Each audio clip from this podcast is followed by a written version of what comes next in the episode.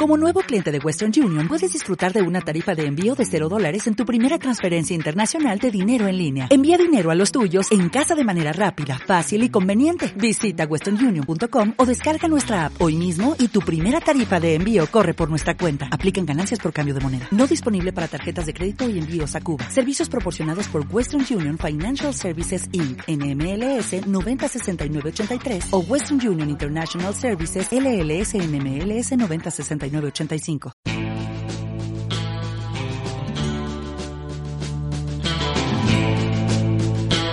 Estaba pensando yo, los reboots y las modas, que vuelven a estar de moda. Todo vuelve, es cíclico. Incluso Disney está haciendo en imagen real películas de nuestra infancia. El clásico e histórico boomerang de la vida, o lo que es lo mismo escupir hacia el cielo. Va a pasar, van a volver las malas modas, las sandalias de dedo, las bermudas de flores, los pelos, los calvos con pelo largo, las maletas con forro de fieltro y también el tuning. Sí, va a llegar el día en el que tu vecino quiera ponerle un spoiler y un tubarro a su Dacia Logan. Y ese, ese será el día en el que debería estar permitido matar. Será el momento de hacer una criba entre personas normales y absolutos gilipollas.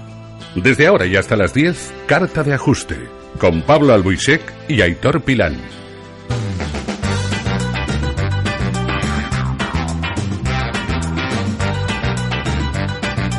Hola, ¿qué tal? Capitán Tarpal, las 9 y 5 de la tarde. Esto es CV Radio 94.5 de la frecuencia modulada. Esto es carta de ajuste. Te vamos a acompañar hasta las 10, salvo que venga la Policía Nacional a pararnos el programa. Yo soy Aitor Pilán y salvo que un juez diga lo contrario, espero seguir siéndolo hasta el mismo día que me entierren. A los mandos del control técnico está Eva Hernández y en la producción Belén Santiago. A mi izquierda, el hijo del Sarlac, Pablo Luche. Estoy asfixiado. Ha sido una carrera importante. Eh, pues acabamos de llegar. Hemos salido del cine hace apenas 35 minutos, no llega. Hemos corrido mucho y Valencia está en fallas y hay atascos y, llueve. Y todo. Y no hemos matado a nadie. Casi no empezamos, pero la mejor manera de empezar es deciros que vamos a hablar de Logan. Venimos de verla. Es un mojón y Logan muere, evidentemente, ¿vale? Y también muere Charles Xavier es lo que hay. Ya Está publicado, se puede hablar de Podemos despedir el programa ya, ¿eh? ¿eh? La película es muy lenta, tediosa. Es verdad que Logan muere por envenenamiento, pero bueno, es que eso pasa en los cómics. Luego hablaremos con detalle. También vamos a hablar de los turistas espaciales. Hablaremos con Eva Mosquera porque nos va a contar cuánto han pagado y qué son esa gente que sí que se va a ir a la luna. Pero antes tenemos que hablar de hamburguesas. En un programa geek. En un programa geek, porque nada mejor para un geek que una buena hamburguesa. Bueno, al menos yo. Quiero decir, yo si puestos a, hacer a comer así bien, pues prefiero una hamburguesa que una pizza, sobre todo si lleva piña. Y luego hablaré de la piña contigo. Vamos con una entrevista, Eva. Me parece muy bien. Eh, luego, luego meteremos el asiento de noticias otra vez, no pasa nada. Hablamos con la directora de marketing y también una de las cofundadoras de la cadena Goico Grill, que hace poquito se ha instalado en Valencia. Ayer le prometí que íbamos a hacer una entrevista a todo lo gamberra que pudiéramos. Vamos a intentarlo. Daniela, ¿qué tal? Daniela Goicochea, ¿qué tal? Hola, Hitor. Hola, Pablo. Buenas noches. ¿Cómo están? ¿Todo bien? Qué bueno, todo bien. Me alegra, me alegra. Eh, eh, lo primero, ¿de dónde sale Goico Grill? Vamos a poner un poco en, en antecedentes a los 25 oyentes que tenemos. Mira, Goico tiene cuatro años recién cumplidos. Comienza un pequeño localito en Madrid, un pequeño local que, nada, que quebró y nosotros lo cogimos y decidimos que íbamos a hacer hamburguesas porque como no teníamos ningún tipo de experiencia en nada de hostelería, dijimos, bueno, hamburguesa es sencillo, así que vamos con eso. Obviamente nos costó muchísimo más al principio, ¿no? Fue un año muy fuerte donde a, a través de ensayo y error fuimos aprendiendo cómo se hacían hamburguesas. Imagínate, un médico y un arquitecto haciendo hamburguesas no es nada fácil, pero bueno, recibimos bastante ayuda de muchísima gente, de blogueros, de influencers, que nos dieron su opinión y, y fuimos mejorando. Hasta lo que es ahora, que tenemos 11 locales en Madrid, dos, uno recién abierto en Valencia y seguimos creciendo. Yo reconozco que os conozco de mi época cuando vivía en la capital. Eh, no iba con mucha seguridad, pero os conozco de allí. Y la semana pasada eh, inicié a mi compañero Pablo en. Eh, yo una vez sí, he probado la primera. En la bendita tradición de las hamburguesas de Goico Grill. ¿Qué se han comido? ¿Qué ha probado? La Kevin Bacon. Claro, obviamente, ¿no? Sí, yo, además, yo no, yo no cambio, ¿eh? Yo tengo que reconocer que me parece que la mezcla que hacéis de la carne con, con los ingredientes es fabulosa y cuando algo te gusta, pues oye, como vamos poco, pues es lo que hay. Yo... Ahora te hago una recomendación con la Kevin Bacon. Yo le añado, a mí me encanta la Kevin Bacon, pero yo la, convierto en una Kelvin. Eso significa meterle plátano y mantequilla de cacahuete. Eso es espectacular. Te haremos caso, te haremos caso. Por cierto, nuestra productora Belén dice que está también encantada con vosotros.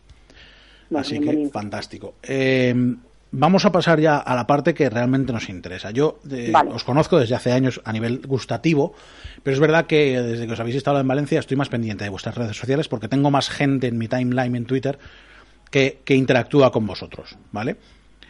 Me, parece, que, tenéis una de las poquitas cuentas del país eh, de un, de un eh, local de gastronomía que sois rápidos, abiertos y eficaces. ¿De dónde, ¿De dónde nace esa estrategia? Mira, nosotros desde el principio siempre confiamos en las redes sociales como el medio, de, digamos, de publicidad. No lo veo publicidad, pero sí de, hacernos conocer. Y siempre pensamos que tenía que ser lo más directo y lo más personal posible.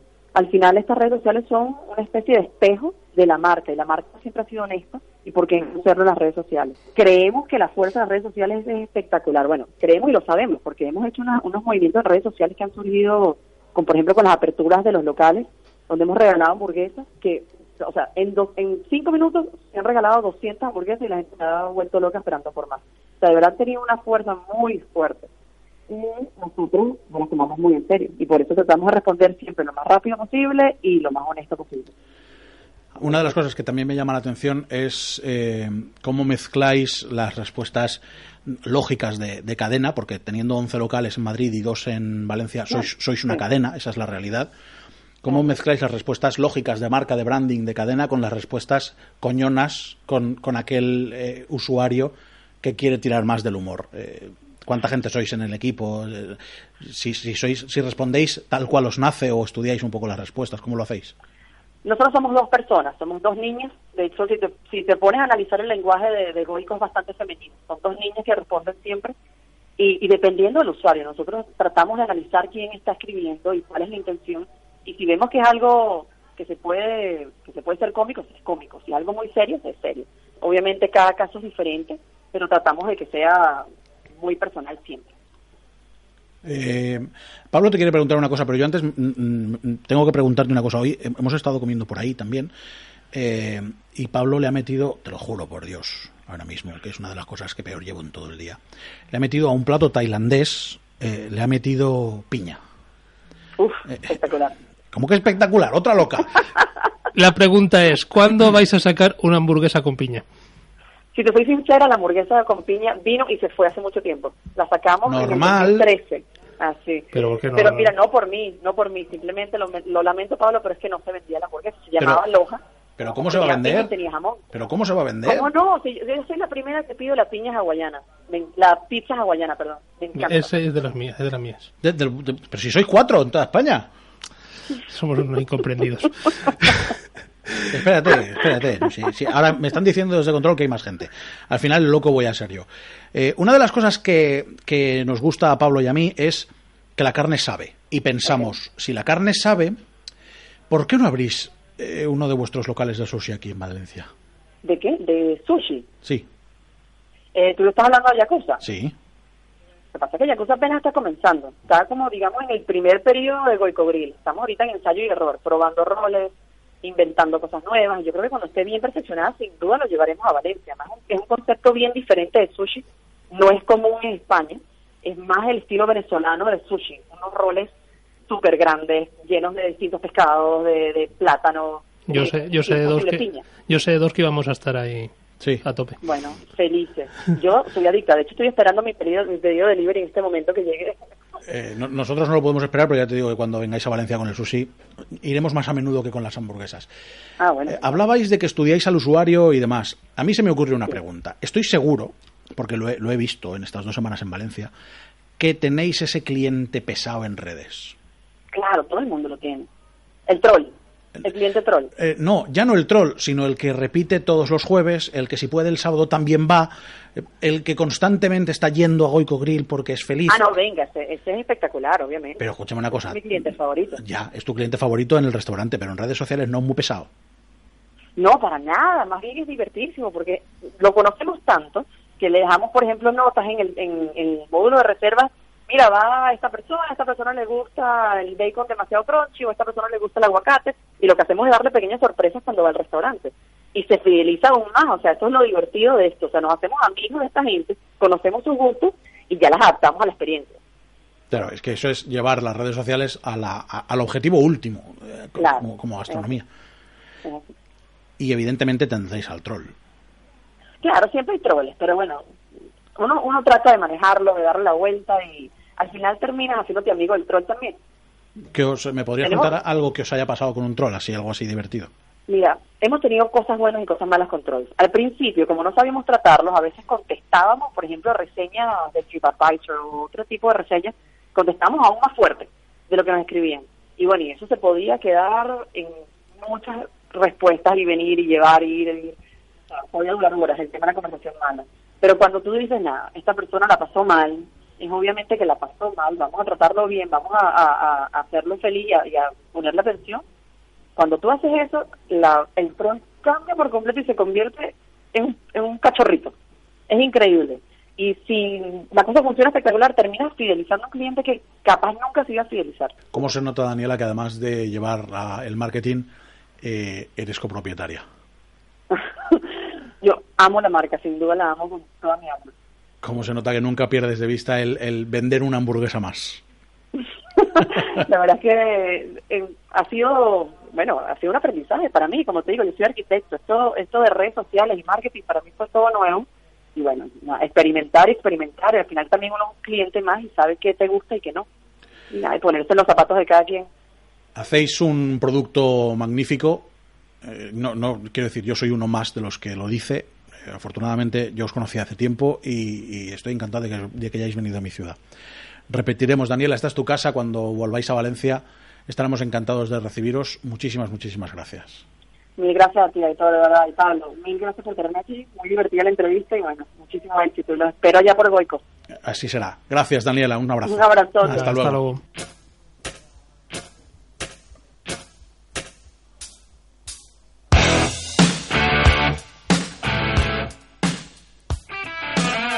Cuando escuchamos a la CDC de las narices, es que está aquí. Bigotitos. Sigue sin gustarme ese apodo, pero bueno, ya te lo comento. Es conocido mundialmente como. Y digo bigotitos porque hoy estaba desayunando con dos personas a las que aprecio y respeto. De hecho, una de ellas eh, era el director de la radio donde yo empecé hace 20 años. Ah, pues es más viejo de lo que pensaba. Él mucho más que yo. Eh, y me han dicho, bueno, me han dado recuerdos y demás, así que les mando un saludo a los dos, a Javier y a Manuel. Manuel, gracias. Y me han dado recuerdos para ti. Ramón Jimeno de Online Comics, al que nos hemos llevado de la manita y con un arnés con correa, ¿vale? Como esos niños de Walt Disney, a ver Logan.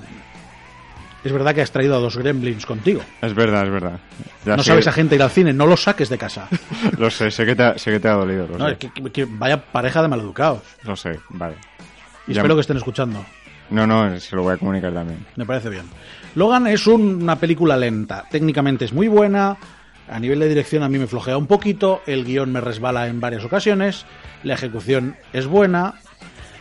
Pero joder, es aburridísima pues, eh, a ver, en, contrariando a todas las opiniones que has dado tuya de no me gusta nada, es nefasta. Es mi opinión, ¿eh? No, no, ya, eh, a mí la no verdad... La, no la comparto. No bien, gracias, porque no le he dicho nada. Tampoco, tampoco es que me haya emocionado, porque a mí las películas de superhéroes a mí me, me cuestan, pero dentro de todas, esta no es de la que menos me ha gustado.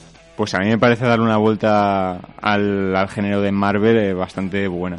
De hecho, me ha gustado mucho el tono nostálgico que se le da eh, ver, a, superhéroes que había visto desde el principio marcar como lo ven eh, privados de sus capacidades y luego me ha gustado también mucho el ver tres generaciones de, de Marvel juntas como son Laura, la hija de Lovendo, spoiler, spoiler, eh, Lovendo y Xavier, que, pero Xavier el viejuno, no el macabro. bueno, están todos acabados, en el película están todos acabados. Y si no están acabados, acaban acabándose terminalmente. ¡Pi! Fundido a negro, se mueren todos. A ver, también es verdad que mm, ahí, sí que corresponde la opinión de Aitor, que es una película que les gustará mucho a los comiqueros. Las referencias, por ejemplo, que, Laura, la, pequeña pequeñaja, lleve una cuchilla en el pie, que eso para mí ha sido un puntazo, no sabía si lo iban a mantener. Eh, que Logan, sí, mm, ya lo ha dicho él, que Logan palme, pues eh, por intoxicación de hierro va perdiendo sus capacidades degenerativas y palma. Eso también se ha visto en un cómic ese, ese viaje a través de toda América también lo hemos visto en otro cómic de, de Lovendo y la propia Laura, esas referencias esa experimentación con más niños y tal, también lo hemos visto en otro cómic. Es decir, a nivel cómiquero, eh, mm, vamos, para mí no ha tenido comparación. Meter todas esas referencias y llegar a ese final, el final, vale, ha sido complicado con lo del clon. Ha sido muy complicado. A ver. No habíamos quedado que no íbamos a hacer spoilers. No, eso habías quedado tú. Está publicado, eh, se puede hablar. Yo te respeto los spoilers en Star Wars porque eres mi amigo. A mí, a mí, a mí me pica un poco cuando lo digo, pero dice, no, no, tú dilo. Y digo, pues venga, vale. A mí me da igual. el, que, va a la cárcel es Yo a ti te respeto Star Wars porque eres mi amigo personal. pero punto y, final. pero punto y final. No hay más. O sea, quiero decir, es que no hay más. Entonces, eh, cosas que me, a mí me han gustado de la película que en efecto hay mucho, mucho guiño al cómic. Incluso hay, no, sé, no sé cómo llamarlo, una especie de McGuffin donde el propio Lobezno sale en cómic en su propia película. Sí, así es. De hecho, era casi un reflejo del viejo Logan. En, a nivel de caracterización. a nivel de cómic mm, no tenía casi nada que ver. Está cascarísimo, está cojea. Está viejo. Eh, está viejo. Lleva gafas de ver, de farmacia. Eh, eso me ha, eso me Lleva gafas de farmacia para leer, terrible. Sí, un guiño cómico de los cuatro o cinco que hay en la... Eh, una cosa que me ha llamado mucho la atención, más allá de que lo ves no muera por, la por el envenenamiento interno de tener adamantium como hueso, Ahora te puntualizaré eso, pero, pero bueno, después de 300 años ha afectado, ya le iba tocando. Esa es una de las preguntas que te iba a hacer. Pero una de las cosas que me llamado mucho la atención es la cantidad de product placement que ha habido en la película. ¿No os habéis dado cuenta? Sony por todas partes. Bueno, pero Sony es suya. El, maíz, eh, los cereales. los cereales, Ford, Cabify. Bueno, incluso creo que las gafas tenían su propia marca también. Llevaban la etiqueta, seguro que, si, que si apunta se puede ver. Ha sido bastante hardcore. Una, una cantidad de, de product placement bastante, bastante salvaje. Laura no está, eso lo sé. Y te pongo a Laura porque al final Laura se queda como protagonista. Así es, ¿no? Y, y, la verdad es que me gusta mucho que se marque ese final y empiece con todo ese minigrupo de nuevo. Eh, esa nueva, posiblemente una nueva etapa. Ya sabemos cosas como que no lo vendo no se pasará por los Vengadores. Correcto, ya sabemos que lo que decía Hugh Jackman hace 15 días de que si me hubieran llamado para los Vengadores, pues hubiera estado dispuesto ya. Pero es que no va a ser. Es decir, em, se podría llamar a otro clon porque también, igual también hay otro por ahí suelto, pero no se va a dar el caso. Para mí, a mí personalmente, como conclusión, la película me ha gustado. Yo la voy a, A mí me da la sensación de que ha sido una necesidad de, que, de acabar. sí. De no podemos permitir que haya otro Logan con todo lo que está pasando, porque además en 2021 Marvel recupera los derechos de, de Logan Vale, y quieres decir que igual es una estrategia ah, para habrá un reboot, habrá el típico reboot. Habrá el típico reboot. Espero que sea con Tom Hardy, Tom Hardy. Tom, Hardy, en el año 2021 va a ser una mega estrella porque te adelanto ya, es el hombre que mata a Luke Skywalker en episodio 10. no, han estrenado el 8 y ya sabe quién va, quién va a matar es que no sé por qué me tiene que hacer spoiler, tío. No sé por qué tú me crees, no tengo ni idea de lo que estoy diciendo, parece mentira. No, bueno, no voy, no a contar. No, lo que ahora hablaremos de los Vengadores Infinity War porque sí que ha habido esta mañana una mini noticia que, bueno, la han querido tapar, la han tapado de hecho, y, puede, pueden haber querido decir algo por ahí. Pero bueno, vamos a seguir hablando de, Logan. ¿La película es larga? A mí no me ha parecido larga. A mí me ha parecido que tenía la, longitud que hacía falta. Escúchame una cosa. Yo soy de los que piensa que Ben Affleck es un buen Batman. ¿Vale? Tú eres igual de objetivo con, con Lobezno Posiblemente. que yo con Batman. Posiblemente. ¿Vale? Entonces... Es un personaje que le ha ojitos, sí, no... Yo, a mí se me han puesto los ojos vidriosos cuando ha palmado, tío. perdona, tú te has casi te levantas. En, el último 20 minutos los, has pasado los incorporado. incorporado, como una abuela viendo una, una procesión. Es cierto, es cierto. Se pone, se pone tiernito, se pone tiernito. Yo, personalmente, dentro, como digo siempre, de mi ignorancia en el mundo del cómic y las referencias y tal, eh, veo dos, dos partes en la película. Y sin querer hacer mucho spoiler, creo que te voy a tener que hacerlo. Antes y después de cuando aparece por primera vez el clon. Sí. Para mí, dos películas. Y la segunda parte es un bastante más movida que la primera. Sí, estoy de acuerdo. A ver, es la única puntualización, te lo, he dicho ya, es la única cosa de la película que no me ha molado. Quiero decir, había muchísimas... Hay 200 armas X en Marvel, hay 200 universos. Yo creo que lo único, lo último que hacía falta era coger un clon. Quiero decir, lo último que hacía falta era teñir el pelo a Hugh Jackman. Para mí. Bueno, mucho CGI, ¿eh? Bueno, mucho- bueno, sí, cuando ha, cuando ha sido ahí empalado cual brocheta en la, en la paleta. No, no, me refiero en el clon, estaba muchísimo más joven, ¿eh? Eso no se hace con maquillaje, ¿eh? Eso se hace con postproducción. Pues, eh, mira, que- aunque sea con postproducción, es que no me ha gustado. No me ha gustado. Bueno, a mí tampoco. Te diría que ha sido lo mejor de la película, pero solo para hacerte rabiar. No, a mí tampoco me ha gustado, la verdad. A mí lo que sí que me ha puesto, me ha puesto que no me lo esperaba y además me parece que es injusto con el personaje, es como ese clon mata a Xavier. Lo mata el clon, os avisamos. Vale. Está Xavier durmiendo y el clon va y le clava las garras. Bueno, pero a ver, también estaba bien en ver de, man- de esa manera expuesta a una enfermedad degenerativa del cerebro justamente al profesor Xavier. Es decir, era vulnerable. Pero es que Lovendo también era vulnerable. Estaban todos Eh, cascadísimos. es que en, en- en uno de los cómics, Lovendo se, se expone a una bomba atómica y por la radiación pierde el poder de regeneración y luego ya le empieza a infectar la intoxicación por adamantium. Quiero decir, esto ya, ya se había hecho. Ya, ya- esto ya está, ya está hablado. Sí, sí, pero si no, si tiene muchísimos guiños a los Es cómics. decir, y- y lo- es que los superhéroes pueden ser vulnerables. Los superhéroes palman, tío. Tenía Pero que acabar la película no- de alguna que No manera. hace falta que te pongas con los ojos llorosos, que son personajes de ficción. Lo vive, lo No vive. son tus amigos. Buah, ¿tú, tú no sabes cómo me puse cua- cuando... ¿Tú has cuando tenido infancia? No, cuando Iron Man eh, vuela todas las armaduras, Iron Man 3, también tuve el mismo sentimiento. Para mí fue un día negro. Hoy para mí ha llovido porque es un día negro para Logan. ¿Os acordáis lo que he dicho al principio de hacer una criba entre la gente normal y los gilipollas? Pues, es Pues tú eres uno de ellos, sí. Es momento de recordarlo. ¿Cuántos años tiene Lobezno? Buah, eh, desde... Bueno, ahora ninguno porque está muerto, claro. Antes, antes de la guerra... ci- Joder. Pues antes de no la guerra- siglo XVI... eh, pf, madre de Dios. Pues os digo que ahora le, le empieza a afectar. Es el- más, es el- más viejo, es más viejo creo que Cíclope. Es más viejo que Cíclope, que Cíclope tiene lo menos tres generaciones de hijos en X-Men. Ojo al dato. Eso ya es nivel viejuno, pero... De tres pero- generaciones de hijos son una, una buena hornada. Es decir, nieto y bisnieto. Y mm, no tuvo ahí para pareja ni tiempo ni ganas. En la primera peli, en Origins, sí que le ponen una muchachita. Hay una referencia. Yo, mira que. Sí, la, la, la, que- bueno, la katana. La katana a la segunda. Es ahí, Sí, ahí es que me fijo en cosas. ¿no? Que- Sí. No, Inmortal. sí. Inmortal ahí era lo que se supone que hubiera dado lugar a la, don- a la doncella de hierro, la que tenía que ser su novia Japo. Yuriko, ¿no? Yuri- sí, sí, correcto. Y me ha molado también. Me ha molado también mucho que me he puesto ahí en plan eh, colegiala cuando lo he visto, que estaba hablando por WhatsApp y, pon- y le llamaban James, Howlett, Sí. que es el verdadero nombre de, de De Logan. Y eso, esto, es que había muchas referencias comiqueras. Yo, yo me, yo me he emocionado, me he puesto palote como dice Editor, porque. Yo eso no lo digo. Bueno, que no. Eso yo, esa frase Agárrate. Los suyos son los pezones. no- no, yo, yo esa frase tan zafia, no. No, eh, Yo digo trempera. vale, pues lo que tú digas. me he emocionado. Eh, ¿Qué nota le ponéis, Pablo? Yo no puedo hablar de esas cosas porque no entiendo del tema. Pero Me ha gustado. ¿Te ha gustado no te ha gustado? ¿Qué- Eh, pero no puedo decir, pues, le, doy un 6 o le doy un seis y medio, no lo sé. Me ha gustado, repito, me ha gustado más que algunas otras de, de superhéroes, pero menos que Doctor Extraño, por ejemplo. Lógico. Porque Doctor, Doctor Extraño es una magnífica película y esto es un mojón. Tu nota, por favor. Mi nota es que la gente, los comiqueros, se animen a valorar leyendo el cómic del viejo Logan desde onlinecomics.es. Pero mi nota personal es de, de un 7. Que por cierto, sorteamos sorteamos en conjunto un, un cómic.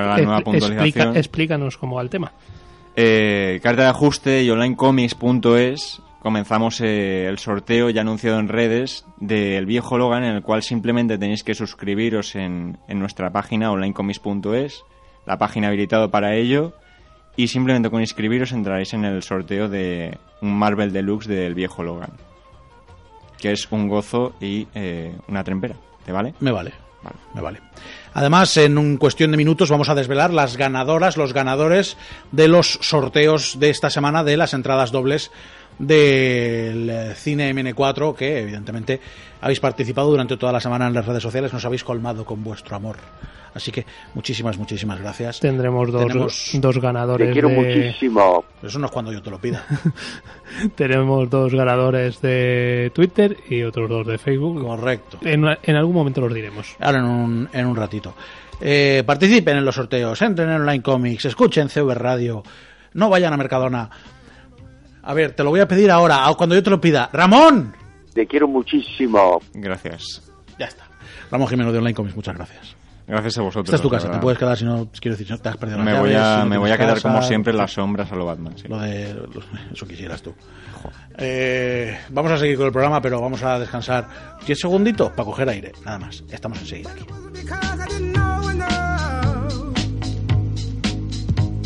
just knew too much.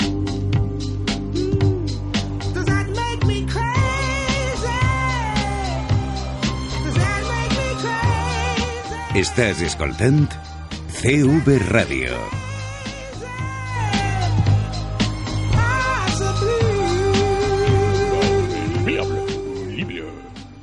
¿Qué caché Hoy pasa ha- en la boca? Hoy ha salido la Nintendo Switch. Hoy es el día, hoy es 3, ¿no? Tres, Eh, tres hoy del es 3 de marzo. 3 sí. del 3 y, 3 del 3 del 7. 17. y ya mucha gente la ha comprado. Yo he visto, he visto por lo menos en mi ti- timeline de Twitter, que tampoco, Mucha es, gente con la tampoco es referente, pues todo mucha gente. la- Yo no, yo no la he comprado, ¿vale? Está acá, queda claro, no la he comprado ni tengo intención de momento. Eh, la hemos visto. Hemos visto que no va, a haber- no va a tener el problema que ha tenido, por ejemplo, No. la Nintendo Mini. No, eh, básicamente hay Nintendo Switch para para parar, todos. pa parar un tren. Pa' todos. No, no, no se van a acabar de momento. Y nada, eh, lo que pasa es que ha salido un poquito escasa de, de juegos. O sea, Sale tres- con tres juegos. han salido tres Con juegos el para One True Switch, eh, el Breath of Wild y, el Just Dance. y el Just Dance, no, no hay más.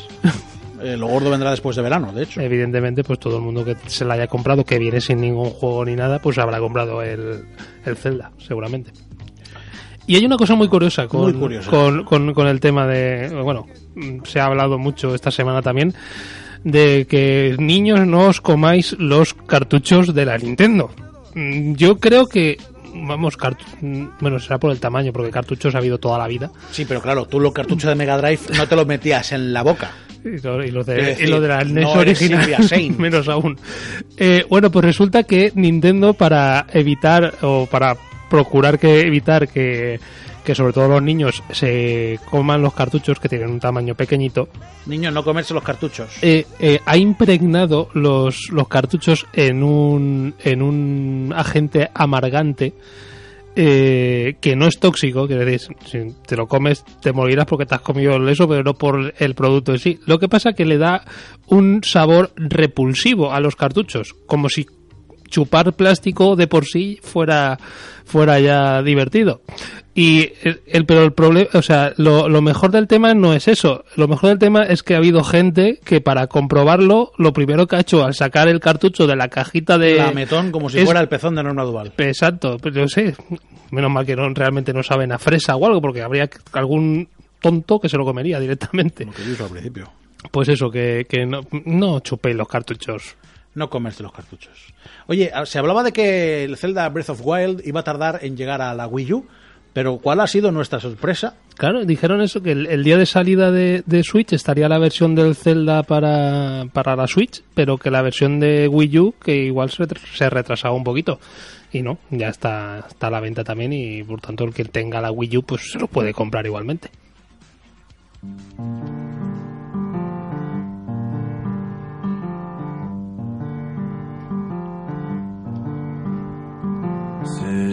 Me ha adelantado, me puede la ansia. Nada, nada, dale, luego, lo- luego lo comento. No lo puedo evitar. No, no, no, no, vamos, vamos. no, no, no, no, dame, ya que estamos con la sintonía, dale. Luego Pues volvemos. ha sido un fracaso La La Land. Yo estoy muy triste. Pues se ha llevado un montón. Estoy muy triste. No todos, pero se ha llevado un montón. Estoy muy triste, de verdad. Cuéntame, ¿qué te pasa? Pues que La La Land no lo ha ganado todo menos el actor, que era el único que yo sabía que no iba a ganar. Pero bueno, el, el- el tema fue la, la película en sí. La mejor película. Bueno, Hoy con, con, con el follón ese que hubo de los sobres y... ah, bueno, eh, ese, ese espectáculo dantesco, casi que te digo, ¿A quién han despedido? ¿O a quién bueno, de cortado? momento a los, a los auditores que ya han dicho que no van a repetir. Es que la No cagada... sé, no sé de qué auditorías son, no sé si eran de Goldman Sachs o, o no, no lo sé, pero que ya les han dicho que, que tienen que buscarse trabajo. Ahí está el, el lobby, el lobby afro. Bueno, eh, es verdad que llevan un par de ediciones los Oscars siendo un poquito batido de leche, con lo cual blanco. Pero, pero también es verdad que todo el mundo dice, yo no la he visto, ¿eh? todo el mundo dice que Moonlight es un peliculón, todo el mundo dice que Naomi Harris hace una hace magnífica de personaje y todo el mundo dice que Mahershala Ali es una magnífica interpretación la que hace como mejor actor de reparto, así que en ese sentido cuando todo el mundo coincide será por algo. Es verdad que también todo el mundo coincidía con La La Land y La La Land se ha llevado de los gordos gordos solo se ha llevado uno, que es el mejor director y a la bueno dos y a la mejor actriz. Y Era la- evidente que se y la fotografía y... Sí, pero hablo de los gordos, de los cuatro gordos, que son dirección, guion, eh, actor- actriz y actor y películas, son cinco, solo se ha llevado dos. El, fracaso habría sido que siendo un musical no se llevara La el- mejor canción. La mejor canción y la banda sonora. Que es esta que estamos escuchando. que sí que se la ha llevado las dos, con lo cual, pues oye, ha cumplido en ese aspecto, ha cumplido. Yo vi la gala, eh, me pareció divertida, me pareció novedosa. Creo que Jimmy Kimmel es una magnífica apuesta. Creo que es un tipo muy solvente en el directo, se lo demuestra cada día en su, en su programa. Y creo que hizo un monólogo muy inteligente, porque no hizo ni una sola vez eh, mención a Donald Trump como Donald Trump, sí que se refirió al líder y tal. Y, y creo que creo que ese tipo de apuestas escénicas deberían estar más premiadas. Me gustó mucho la gala, me pareció muy divertida. y Me parece que el numerazo de Justin Timberlake al principio de la gala es soberbio. No sé qué piensas tú al respecto, Pablo. No lo sé porque no lo, yo no tengo sus canales ni esas cosas Bueno, y- yo- no, yo- no lo vi. Yo me la descargué y la vi. Bueno, pues no sé si quieres que repasemos algún premio así, oye, la gente ya lo sabrá, claro, hace una, semana. Sí. Solo Bueno, de- Me llamó mucho la atención que no se llevara la peli de animación Moana. Sí, se la llevó, pero bueno, se la llevó toda de Disney. Sí. Básicamente porque de las 5, 4 eran de Disney. Entonces lo tenía fácil. Está un poquito pesadito ya. Eh, y por ejemplo, el, el cortometraje español que había nominado, pues no se llevó nada. Time Code no ganó nada. Pero vamos a hablar de los Ratchis. Eso me Porque gusta, eso so- me gusta. somos más de los Ratchis que de los Somos Oscars. mucho más de los Ratchis que de los Oscars. eh. Eh, ya comentamos en su momento los nominados, pues así para resumir, la peor película no se la llevó Batman. Que tampoco pasa nada, ¿eh? Quiero decir, tampoco se la llevó Independence Day Insurgents, que es una. Yo pensaba que era la grandísima favorita. Ni Zulander, se la llevó el documental este de Hillary, Hillary's America, The Secret History of the Democratic Party. que se llevó varios, porque también se llevó el del peor actor y se llevó la peor actriz. Y, y, y el peor director, o sea, esa sí que La triunfó. ganadora, sí, sí. La se de los Ratchis Los cuatro gordos se lo llevó el ella. publireportaje de Hillary. Y eh, ahora sí, eso sí, Batman no se fue de vacío porque se llevó el peor guion y la peor eh, precuela o secuela de que nunca debería de haberse hecho. Y además. Uy, tienes el micro cerrado, Ramón. Eh, ¿Podemos abrirle el micro a Ramón? Gracias. Ahora. No, solo quería decir que, que gracias, que lo agradezco que hubiera pasado eso. Que se lleva el peor, la peor precuela. Es, es muy, muy feo el tema. Eh, sí que se llevó el peor actor de reparto, se lo llevó Jesse Eisenberg por posiblemente el peor Lex Luthor de la humanidad. Y, y la peor pareja en pantalla que fueron los propios actores de Batman. Ben y- Affleck y Henry Cavill. y Batman y, y Superman. Estoy muy en contra de que Kristen Wiig se lleve el mejor actriz de reparto, la peor actriz de reparto en Zulander 2. Me parece una actriz que debería llevarse todos los premios posibles. Kristen Wiig, muy fan. Y poco más. Y poco más de los. Razzies, ¿no? Es que básicamente son seis o siete premios, ¿no? Como los Oscar que tienen hasta el mejor traidor de cafés de- del año. ¿no? Así es. Óyeme, que cumple 20 años Nintendo. ¿Cuál de todos? 64. La Nintendo 64 cumple 20 años, pues felicidades. Ayer, de hecho fue ayer cuando cumplió. Ayer cumplió 20 años y hoy sale. Pues. Eh, estamos haciendo muy mayores. Pues sí, fue en el 97. Y algunos ya teníamos unos cuantos añitos. Teníamos casi 20 Yo en el años. 97 tenía 15 años, me acaba de salir la perilla. Pues algunos teníamos ya casi 20, hace 20 años, imagínate cómo está la cosa. Pues sí, eh, como digo, en el 97 pues llegó al mercado la Nintendo 64, una de las grandes consolas de Nintendo, no como la pobre Wii U, que la- Dios la pille en su gloria. Y mm, se las tuvo que ver eh, en, en aquella generación se las tuvo que ver con PlayStation y lo curioso del tema es que mm, la Nintendo 64 en realidad iba a ser la PlayStation ¿Cómo? y tú dirás ¿Car? pues sí eh, cuando cuando Sega sacó la Saturn Sega Saturn. sacó la Saturn que ya iba con CD Iba con CD, sí, sí. eh, la- entonces la guerra era Sega contra Sega, Nintendo, Nintendo y, el No, resto es que no había nada más, no había nada más entonces Era un erial. en aquella época, pues eh, Nintendo contrató a Sony para que juntos le ayudaran a crear la siguiente consola. Anda. Y que sería, pues, la Nintendo, lo que fuera. De hecho, se llamaba eh, Play Nintendo o algo así. Y es, iba iba a ser la primera consola en CD, con CD de, de De Nintendo. Mm, hubo follones partieron tablas. ¡Qué follón, qué follón la que te está armando! Nintendo sacó la Nintendo 64 que ¿Qué? seguía con cartuchos. Que y- era cuadrada, ¿no? No, esa fue la Nintendo Cube. No, era, era una así, era Sí. grandota. Eh, y entonces Sony, con todo lo que tenía trabajado ya, eh, sacó la PlayStation. Pues no lo ha petado Sony. Otra, otra gran decisión de Nintendo. Nintendo es como siempre tomando grandes decisiones. Nintendo tomando siempre decisiones. Pues buenas. esa, esa es la anécdota de la creación de la PlayStation. Estamos hablando de que Nintendo cumple 60, perdón, 64 años no, de que la Nintendo 64 cumple 20 años. Esto nos hace sentir viejos. Esto que vas a escuchar ahora, dime si te hace sentir viejo todavía. Más. Qué locura de ciudad, Pato, Burgo, No me, no me hace sentir nada No, viejo porque no me mayor. suena de Las nada. Pato Aventuras de Disney que tienen un reboot. ¿Te acuerdas lo que hablaba antes de la reflexión? Disney ha decidido convertir una de sus mejores series de dibujos animados en un reboot. Así que vuelven las Pato Aventuras. Estoy muy en contra de eso. Hace mucho, mucho que no se sabe nada ni de Donald, ni de Goofy. Esta ni- es la serie de, de Donald. Ni de nada. La serie de Donald, del tío Gilito y de los tres sobrinos de Donald. Sí, sí, pero digo que no se sabe nada de los personajes clásicos. Bueno, habrán series de estas para niños muy, muy Sí, la niños. casa Mickey Mouse y tal. Pero- Pues esta serie eh, va a ser eh, eh, la nueva la nueva apuesta Sí. de Disney para la serie. Pero Es- para niños muy niños o para ya menos niños. eh, bueno, va a tener un poquito de todo. A ver, lo que sale, porque está un poco revolucionado Disney. Eh, se presenta en dos semanas eh, La Bella y la Bestia y se ha anunciado que eh, va a contar con el primer personaje claramente gay. Yo no sé qué decirte. En fin, en cualquiera de los casos, eh, Disney cuenta con miles de personajes en su historial y entre todos ellos pueden sacar un puñado de relaciones homosexuales, bisexuales o de cualquier otra orientación sexual, nacidas de la fanbase de la compañía, los detalles muy sutiles de estas relaciones que evidentemente nunca se hacía oficial. Todo esto está a punto de cambiar y la nueva peli que se va a presentar en apenas 15 días es La Bella y la Bestia con Emma Suárez, no, Emma, Emma, Emma Suárez no. ¿Cómo se llama? Emma Watson. Stone, Watson, correcto. Con Emma Watson como Bella eh, y la dirección de Bill Condon, bueno, pues eh, ya parece ser que ha desvelado que la peli va a tener el primer personaje abiertamente gay. Todavía no, no se sabe quién va a ser, pero es evidente que los personajes interpretados por Iwan McGregor y por... Gastón. No va a ser. De verdad que me amargas la existencia. ¿Cómo va a ser Gastón? No lo sé. O sea, Sarasa y encima metido en el armario. Te quiero muchísimo. Gracias, Julio. Yo también. Vete al rincón. Pesado. Si la tenemos, vamos a escucharla.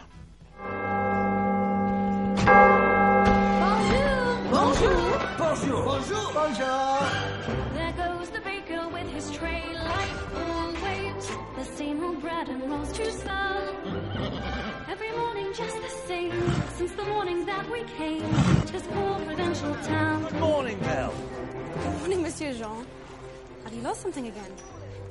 Estamos escuchando a Emma Watson cantando una de las canciones clásicas de La Bella y la Bestia, que es eh, la intro. Gastón no puede ser, hombre. Si Gastón quiere empotrarse a Bella. No será Gastón, será el ayudante de Gastón. O entre ellos dos. Le Fou. Le Fou, que es el personaje que en la peli interpreta Josh Gad. No, No sé. puede ser Gastón. Vamos a escuchar a Blink 182 y salimos de dudas. Y se lo preguntamos a nuestra siguiente invitada.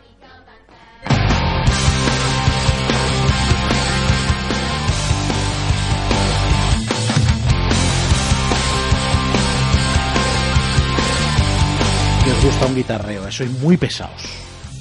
Sois muy pesados. Que os gusta un barranco, barranco, barranco, barranco. Eva Mosquera, querida, amor, luz de mis días, muy buenas. Hola, Pues qué emoción, ¿cómo estáis? ¿Qué- qué- ¿Me he perdido algo? Oh, querida. la no. primavera. Correcto, la primavera. Y las bermudas y las camisetas de tirantes. Todo lo que pase a partir de ahí se explica solo. Eh, contactamos con Eva Mosquera por segunda semana consecutiva y vamos a tener más cuando pasen fallas, porque evidentemente en apenas una semana sale Mass Effect Andrómeda y Eva es una auténtica experta. Pero contactamos con ella, fan, no sé. experta fan, nos vale. Vale, decir, tampoco tenemos el nivel muy exigente aquí, ¿eh? ¿Vale? Eh, contactamos con ella porque hemos sabido, bueno, lo ha sabido toda la humanidad, ¿no? Nosotros. Sí, exclusiva. Correcto, exclusiva de carta de ajuste. Va- vamos a volver a ir a la luna, Eva. ¿Qué está pasando? A ver, bueno, eh, SpaceX así ha anunciado a bombo y platillo que dos personas ha- han hecho un acuerdo con ellos para ir a la Luna en 2018. Pero 2018 es mañana, como quien dice. Es mañana, sí. Mañana, mañana. Pero no está no, nada listo para hacer eso. ¿Por qué? Mm, Bueno, porque bueno hace falta sobre todo terminar el lanzador y bueno arreglar muchas cosas. Pero antes de adelantar cosas, os cuento qué van a hacer. Eh, los turistas volarían a bordo de una nave espacial Dragon 2, que ya la está usando SpaceX, alrededor de la Luna. Sería una clase de turismo espacial que le llaman eh, circunlunar. ¿Pero no, no bajarían? No bajarían, no aterrizarían. Irían, volarían alrededor de la Luna a 100 kilómetros de la superficie. Bueno, relativamente cerca. Ujú. Y luego la, la nave eh, sería lanzada por una versión pesada del, co- del cohete Falcon 9 de SpaceX que, se, que se, usa ahora, que le llaman el Falcon Heavy, que todavía se está construyendo. Creen que el primer vuelo de prueba está programado para este año, pero yo me conozco a Elon Musk y a sus a sus predicciones de tiempos y nunca se le dan bien. Sí, sobre todo cuando se les estrella cada dos por tres, ¿no? Porque se le han caído unos cuantos ya. Yo no sé Cada si... vez van mejor, la verdad. Yo ahí no me meto. Hombre, deben de ir a mejor, pero vamos, que yo no sería el primero en decir, venga, ya me subo el primero. ¿Cuánto cuesta? Claro, es que ese es O otro un, debate. Un gritón de, de- de millones de euros. ¿Cuánto de- cuesta esto? O sea, un gritón de dólares. Eh, es que, a ver, eh, para hacer el cálculo hay que tener en cuenta muchísimas, muchísimas cosas. Tenemos que tener en cuenta el coste del cohete, del combustible para llegar a la Luna y para dar la vuelta a la Luna y volver. Y luego el personal en tierra que estaría controlando que toda la misión vaya muy bien y no falle nada. Porque esas personas tienen que llegar vivas. Vale, pero ahí estamos hablando de, de mucho combustible, de tal de cual, pero estás escurriendo el bulto one more time. ¿Cuánto cuesta? O sea, quiero Vale, decir, a mí mi madre me da meterle la 18, cifra. a mí mi madre me da 18 euros a la semana. A ver, eh, Elon Musk dice que el viaje sería igual o superior a lo que cueste la Estación Espacial Internacional. Esto, según la NASA, son 58 millones de euros, pero ellos pagan a Rusia casi 75 millones por cada asiento que ocupan sus astronautas en la Soyuz. Y aquí incluyen el entrenamiento y el soporte vital durante los viajes. Pero yo estaba buscando un poco más porque en el tema del turismo lunar ya hay algunas empresas y de hecho hay una, bueno, perdón, he dicho turismo lunar y quería decir turismo espacial. Eh, hay una, una empresa en concreto que se llama Space Adventures que ellos hacen viajes a la estratosfera, que tampoco es muy lejos, desde donde se tiró Felix Baumgartner. Oye, ¿qué se sabe de Eh, Félix Baumgartner? Perdona que te atraque de esta manera. ¿Está muerto ya o...? No, no está vivo. Todos los días comiendo sopas con Está él. vivo vendiendo Red Bull. No, hombre, yo quiero decir, a ver, esa- esas fuerzas G soportadas, eh, a ese chico algún cable por dentro se le ha tenido que pelar. Alguna manguera rota tiene. No tengo ni idea. Pero estaba, estaba entrenado ya. El, además, el traje ese que llevaba era, era especial. Y espacial, las dos cosas. Bueno, entonces, entonces, vamos, que si me sobran mm, 70 millones de euros, me, me dan No, un- espera, a ver, porque Space Adventures dice que el viaje costaría 175 millones de dólares. Joder. ¿De, de cuánto tiempo estamos hablando realmente? Pues la verdad es que el tiempo no, no lo tengo calculado, sería ir, dar la vuelta y volver. Pero Joder, gracias, la verdad Eva. es que no, De verdad, no sé si no cuánto, por cuánto- ti. cuánto tardaríamos. No me he buscado ese dato. Hombre, pues de, de aquí a la luna, no sé. Por lo menos- por lo en- en menos en los tres años, cuartos de hora. En los años 60 creo que les costaba unas cuantas horas llegar a toda leche por aquel entonces. Ahora irán más rápido, no Vamos lo a sé. ver, vamos a tirar de Google mientras contáis alguna información. Venga, vale, me parece guay. Pero contadla que estoy tirando de Google. Vale, bueno, a ver, hace 43 años que no pisamos la Luna, ¿vale? O sea, desde las misiones Apolo. Eh, los, solo han pisado la Luna 12 astronautas que fueron durante esa- las- esas seis mi- misiones Apolo entre julio de 1969 y diciembre de 1972.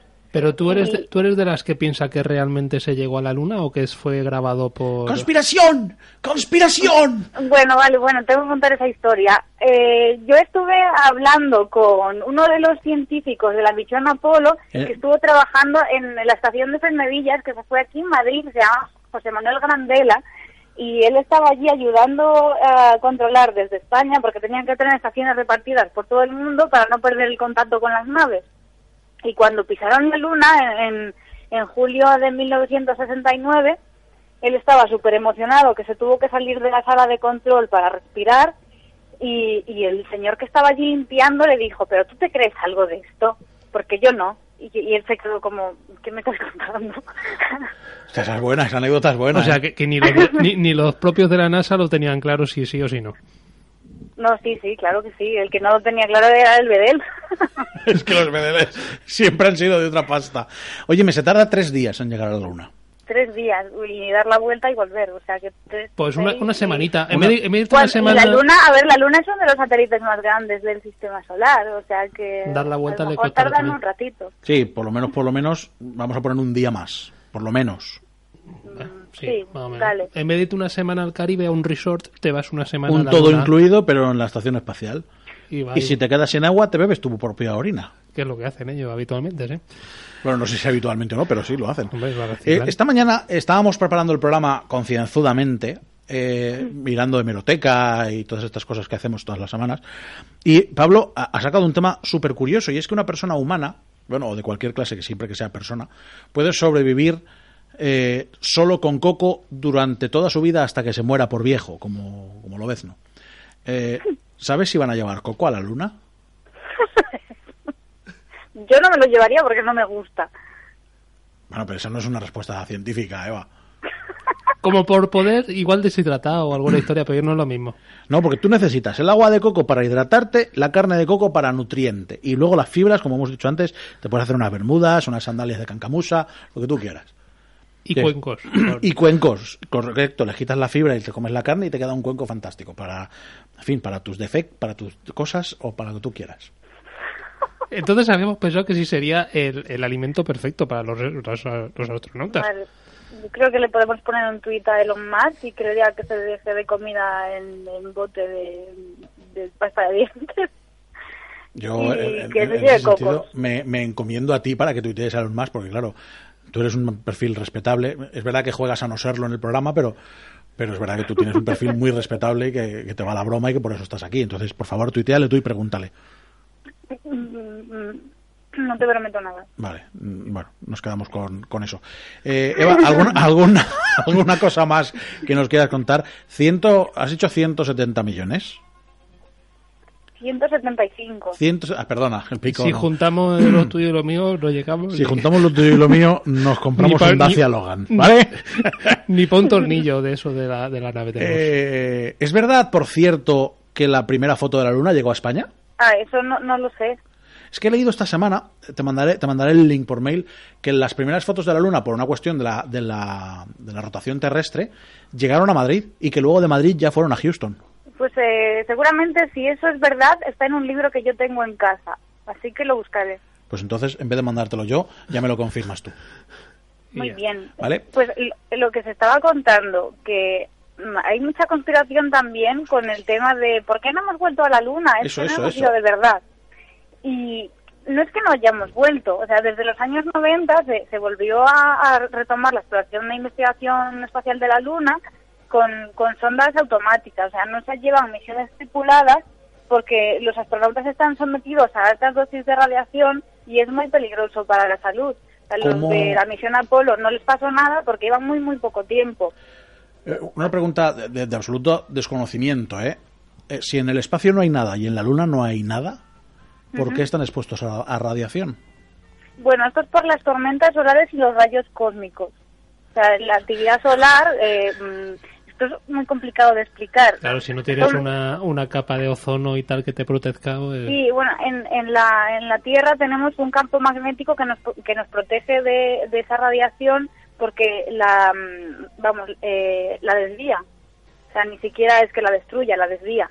Rebota. Entonces, sí, Rebota, rebota. una nave espacial contra la radiación es muy, muy difícil. O sea, realmente los materiales que mejor protegen de, bueno, protegen, frenan las partículas o las desvían eh, son agua, hidrógeno y plástico. Pues no vas a construir una nave espacial con eso. Has dicho agua, hidrógeno y plástico, Sí, pero no hay plástico en la capa de ozono. no, no, te estoy diciendo las, los materiales Los que trajes. mejor frenan las partículas. Ah, vale, vale. O sea, en, la- en- en lo que tenemos nosotros es un campo electromagnético, que eso sería otra otro nivel de capa de protección. Ya sería pero nivel sí, beta. pero usar esto en una nave espacial tiene muchísimos inconvenientes y el principal es que los imanes que se necesitarían para generar este campo magnético lo suficientemente intenso serían increíblemente gigantes, o sea, serían imanes que mm, no te puedo, no me puedo imaginar lo grandes que tendrían que ser y luego consumirían una potencia eléctrica brutal. Y además también, claro, afectarían a la salud de las personas. Claro, evidentemente. Que te mueres, que si te vas al espacio te mueres. Que luego am, eh, el Instituto de Conceptos Innovadores y Avanzados, bueno, hizo como una teoría, así como una solución, yo la llamo futurista porque no lo veo, pero me recuerda mucho a las naves de Star Trek. Son el futuro, ¿eh? Todo el mundo dice que Jim Sí. Roddenberry lo hizo, hizo la mejor adaptación al futuro de la ciencia ficción. le creo, le creo. Pues Eva, Pues- estamos a tu disposición cuando quieras empezar a contar cosas de Mass Effect Andrómeda. Muy bien, Así que tú pones las fechas, querida. quiero ya. No ha salido, le queda un poquito. ¿Cuánto tiempo sin escuchar eso de una mujer? ¿Cuánto? Que, en fin. Eva Mosquera, muchas gracias. De nada, no sé qué decir. Pues No- quieras, no si- digas si nada, estás mejor. en casa, ya lo sabes. Venga, un, Un saludo abrazo. fuerte, Eva, Venga, muchísimas Hasta la gracias. próxima. Hasta luego. Hasta luego.